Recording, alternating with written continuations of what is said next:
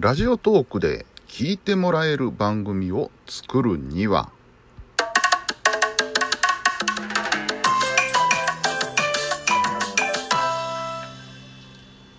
はいということでね今日はラジオトークで、えーいかにたくさん聞いてもらえる番組にするには、えーどうすればいいかということを考えてみたいと思います。誰もお教えするとは言ってません。はい。ちょっとね騙しのような始まり方をしましたがこれには理由がありますえー、とですね、えーより聞いてもらいやすいいい番組作りに関してはですね、あの、ラジオトークさんがガイダンスの中でちゃんと書かれてるんですよね。あの、最初の5秒が勝負っていうことで、これはもうあの、僕も確かにそう思います。あのーこれ読む前からそうだろうと思ってました。やっぱりね、あのーネットラジオ、ラジオトークなんか特にそうなんですけれども、あの、たくさんの方が番組出してるわけなんですよ。たくさんの中からどれを聞くかっていうのは本当にもう軽いきっかけでしかないので、頭の部分が面白くなかったらもうポンと飛ばしてしまうんですよね。はい、次次っていう感じでね。なので最初の5秒で掴まなきゃいけないっていう。で、そこの5秒に何を詰め込むかっていうことで、まず、あの、余計な挨拶はいらない。もうこれは思ってました、僕も。あのこんにちは。いや、今日はいい天気でね、とかね、そんなもん絶対いらないです。時間の無駄です。で、僕はあの、3回目まで自己紹介しなかったのは、名前もいらないと思ったんですよね。あのー僕が、この喋ってるおっさんが、なんていう名前かなんて、あの見ず知らずの聞いてる人には関係のないことだと思ったんですよね。ですから名前もいらない。一番大事なのは、これからどんな話が始まるのかっていうのを、つかめるようなあ出だしにしなきゃいけない。これはあの思ってました。でね、あのよくこれはラジオトークもそうですし、あの実際のラジオ番組、あの地上波の、えー番組なんかでも結構聞くセリフなんですけど、僕がね、えーあまり好きじゃないセリフでね、ラジオ番組始まった時にね、さあ始まりましたって言うんですよ。分かっとるっちゅうに。あの、始まりましたっていうのは何なんでしょうね。あのーこれ多分、その喋り手さん側の気持ちとしてね、さあもうすぐラジオ始めるぞ、やるぞ、やるぞ、3、2、1って入って、はい、始まりましたってこう、その瞬間に気分が入るんでそういう言葉が出てくると思うんですけども、聞いてる人は、聞いてりゃわかるよ。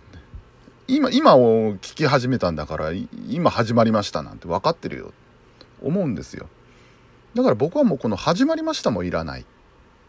思います。もうとにかく余計な言葉はもうそぎ落としていく。もう内容、これから喋る内容についてだけ触れるっていうのに、えー気をつけないとなというのは、えー思ってるところでした。で、まあ、いざ番組スタートします。何を喋るかですよね、中でね。えーいわゆるテーマなんですけれども、いわゆるね、あの、日常について喋る方もいらっしゃるんですけど、今日僕こんなことがあってね、っていうふうな、あたわいない、えーまあ、それこそあのブログに書くようなね、あの内容を喋ったりすることもあるんですけどもそんな話をして聞いてもらえるのは、えーその人自身に人気がある場合例えばタレントさんであるとか、えーミュージシャンであるとか声優さんであるとかその人自身に人気があって、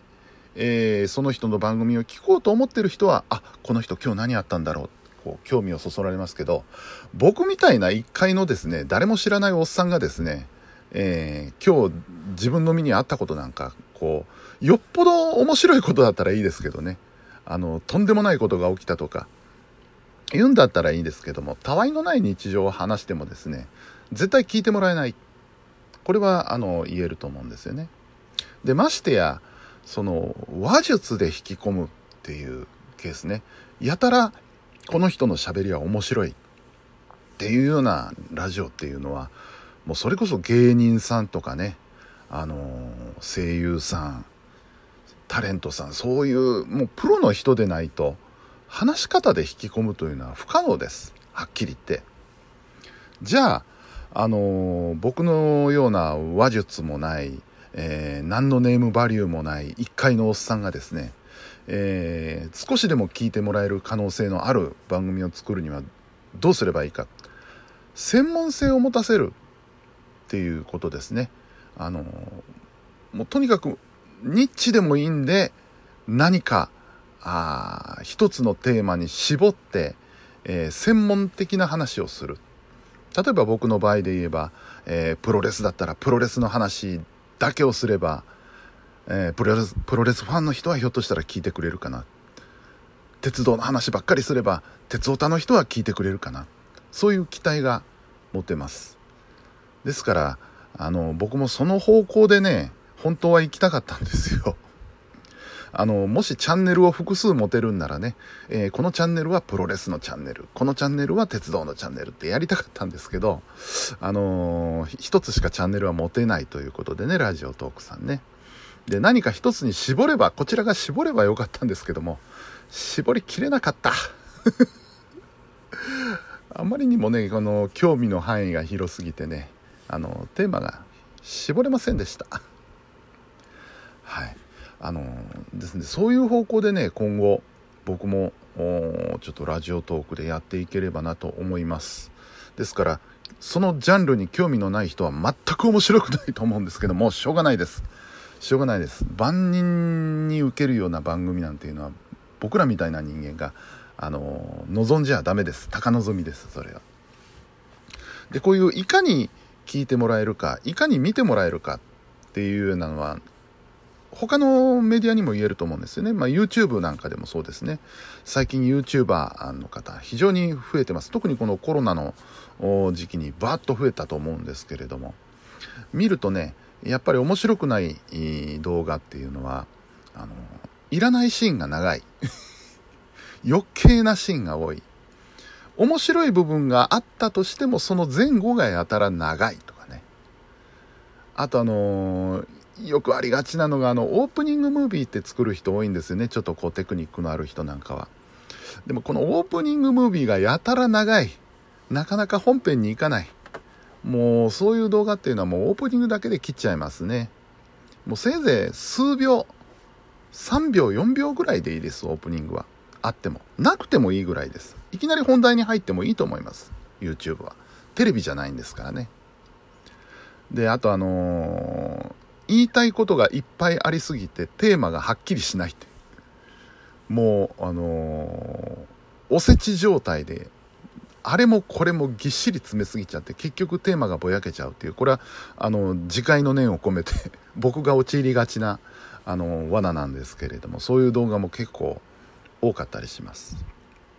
あとね TikTok なんかもよく見たりするんですけど TikTok の場合もそうですね。あの余計なシーンが長い。あの面白いシーンがあるんですけどそこへ行くまでが長いあるいはあの長い動画を最後まで見た結果結局面白くなかった あの TikTok にありがちなのがね最後まで見てねってこうテロップ入れる人多いんですよ。最後まで見てねって書いてる動画で最後まで見て面白かった試しがない。あれはね、もう最後まで見てねっていう文字を見た瞬間にもうスワップして、スワイプしちゃいますよね、パッと。うん。あとあのー、これも TikTok にありがちなことでね、あのー、動画の中でやたら爆笑してる、受けてるんだけれども、何が面白いのか全然わからない。これはね、ラジオでもありがちでね、うちは受け、あのー、見てる人には何にも伝わらないっていうね、中にいる人は爆笑してるんですけどね。これもよろしくないパターンですね。でまああのー、もちろんその地上波のラジオあのコミュニティ FM なんかでもね番組作る際はあのただ喋りたいこと喋るだけじゃなくてできるだけ聞いてる人に面白いようにと考えるわけですけども地上波ラジオの場合はねちょっと違うんですよ。ネットラジオとは。あのとにかく明るく明るく楽しくっていうのを心がけつつやってますね。あの、地上波ラジオの場合は、あの、聞く人もある程度聞く心構えができてますから、そこへこう、ドーンと飛び込んでいくためには、思いっきりテンションを上げていくというのが、まあ一番いいわけなんですけれども。ことラジオトークとなった場合に、特に僕なんか一人で喋ってますからね。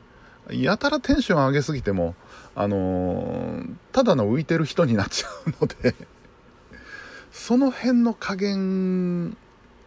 あるいは地上波とネットラジオの違いなんていうのも難しいですし、かつ面白いところでもあるかなと思いますね。まあ、何の媒体を作るにしても、その常に客観的な視線っていうのは必要だと思います。自分が視聴者だったら、これ聞いてどう思う？これ見てどう思う？って常に考えながら作るのは大事かなと思います。思うんですよ。思いながら、あ僕がどんなラジオを 作ってるかっていうのを聞いていただいて、全然なってねえじゃないかと思う方もいらっしゃるかもしれませんけど、まあ、努力目標ということでね、あの、これから頑張ります。ということで、えー、今回もありがとうございました。またよろしければ聞いてください。